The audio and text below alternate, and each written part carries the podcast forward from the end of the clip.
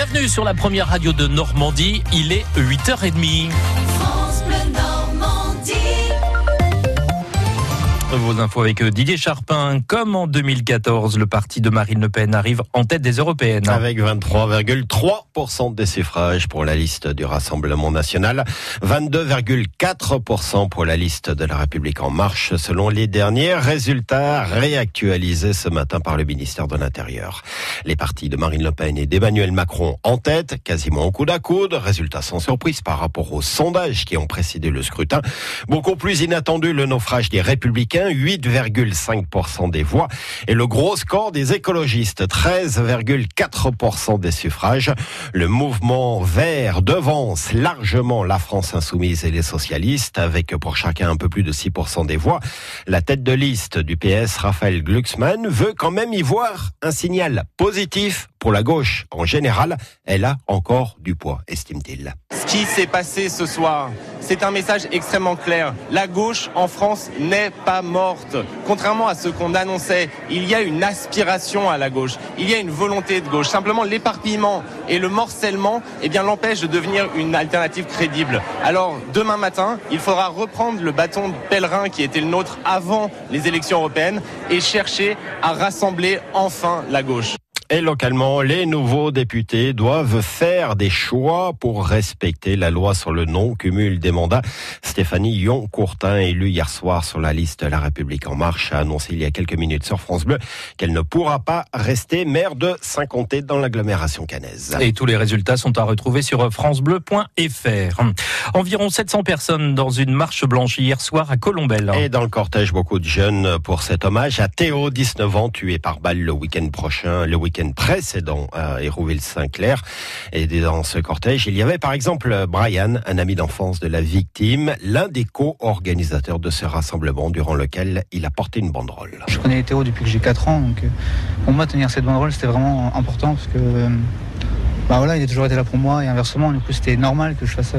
C'est vrai que quand on s'attendait pas, voilà, nous, on pensait qu'il allait y avoir peut-être 50, euh, 100 personnes, mais peut-être autant. Voilà, c'est, c'est, pour Théo, donc c'est, vrai que c'est très bien d'avoir tout le monde. Malgré la douleur, ça reste quand même des, un bon souvenir de voir toutes ces personnes poser des roses devant un endroit symbolique où Théo a beaucoup passé de temps là-bas. C'est euh, partager notre peine entre tous.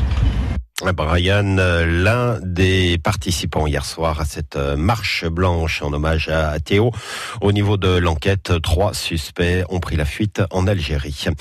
Vers une grande alliance dans l'industrie automobile, les groupes Renault et Fiat Chrysler vont annoncer ce matin leur projet d'union avec l'ambition de devenir le premier groupe mondial. L'État français, grand actionnaire de Renault, annonce qu'il sera, je cite, vigilant sur l'emploi et les intérêts patrimoniaux. En sport maintenant, Roland Courbis, invité d'Allo Malherbe ce soir sur euh, France Bleu. Et ce sera l'occasion de revenir sur la fin de saison en queue de poisson pour le club Canet, relégué en Ligue 2. Roland Courbis sera interrogé sur ses projets personnels vis-à-vis du Stade Malherbe, où il est arrivé l'hiver dernier en qualité de conseiller de Fabien Mercadal, entraîneur dont le départ a été annoncé dès samedi après-midi. J-10 à 10 jours du 75e anniversaire du débarquement. Un nouveau rendez-vous quotidien sur France Bleu. Nous allons vous proposer de démêler le vrai du faux sur euh, ce que fut la plus grande opération militaire de tous les temps. Et pour cette première chasse aux fake news, nous partons ce matin avec euh, Carole Louis et Francis Gauguin dans le sud de l'Angleterre. D-Day. Ici, Londres. Les Français parlent aux Français. Le vrai Radio Paris. Du faux. Radio Paris est allemand. Vrai ou faux, ce sont des tanks en caoutchouc qui ont permis que le débarquement de Normandie soit une réussite, Francis Gauguin. Eh bien, ce n'est pas une fake news. La réponse est oui.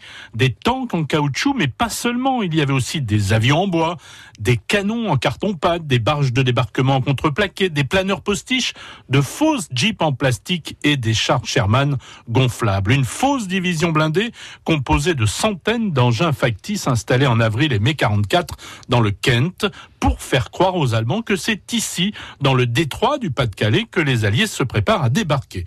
Nom de code de cette campagne d'intoxication de l'ennemi, Fortitude. Chaque nuit, quelques dizaines d'hommes transportent tout ce matériel d'un bout à l'autre du comté pour faire croire à une intense activité. Et surtout, surtout, on laisse les avions allemands survoler de temps à autre la zone prendre des photos et recueillir ce qu'il croit être de précieux renseignements sur les intentions alliées. On va même, on va même jusqu'à créer dans cette région du Kent un faux QG d'où le général Montgomery est censé diriger les opérations de débarquement dans le nord de la France. Un faux quartier général où ne s'est donc jamais rendu Montgomery? Lui, non, mais son sosie, oui. Figurez-vous que les services de renseignement, à l'époque, font appel tenez-vous bien, à un pour endosser le rôle du général. Clifton James, c'est son nom, était un habitué des seconds rôles avant la guerre. Au printemps 44, il va interpréter le rôle de sa vie.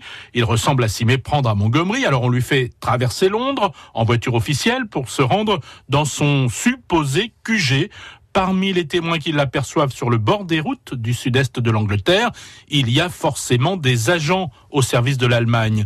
Il faut que ça se sache, si le général Montgomery est dans ce secteur, c'est bien parce que le débarquement allié aura lieu dans le Pas-de-Calais, c'est sûr, et pas en Normandie raison pour laquelle les nazis maintiendront jusqu'au bout et même après le 6 juin le gros de leurs troupes dans le nord de la France. D-Day. Fake news. Le vrai du faux du jour J. À réécouter sur francebleu.fr. Avec tous les jours une question. Demain, le QG d'Eisenhower face au Mont-Saint-Michel. Vrai ou faux? Réponse à la même heure.